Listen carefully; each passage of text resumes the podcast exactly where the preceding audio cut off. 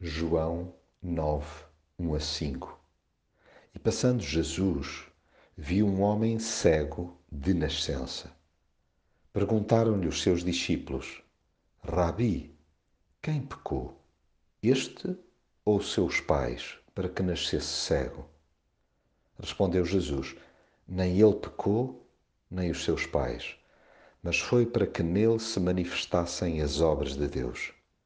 Importa que façamos as obras daquele que me enviou, enquanto é dia, vem a noite, quando ninguém pode trabalhar. Enquanto estou no mundo, sou a luz do mundo. Há pessoas que sofrem desde que nascem. E para agravar a situação, além de terem de lidar com determinado tipo de limitação, ainda arcam com o preconceito de terceiros é que existe para aí muito disparate a ser dito sobre a causa da deficiência que aflige alguém. Os comentários maioritários distribuem a culpa pelo visado ou pela sua árvore genealógica.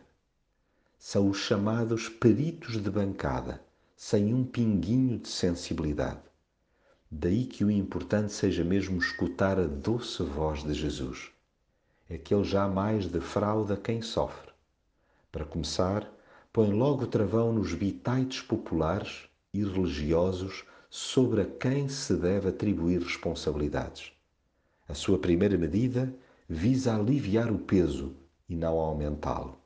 Depois, esclarece que aquilo que é inicialmente catalogado de tragédia pode redundar no testemunho glorioso do que Deus pode fazer na vida de uma pessoa sofrida. Assim, enquanto seguidores de Jesus, temos diariamente a oportunidade incrível de difundir a sua mensagem de esperança. Espelhemos o amor de Jesus, a luz do mundo, que pode iluminar qualquer vida de dentro para fora.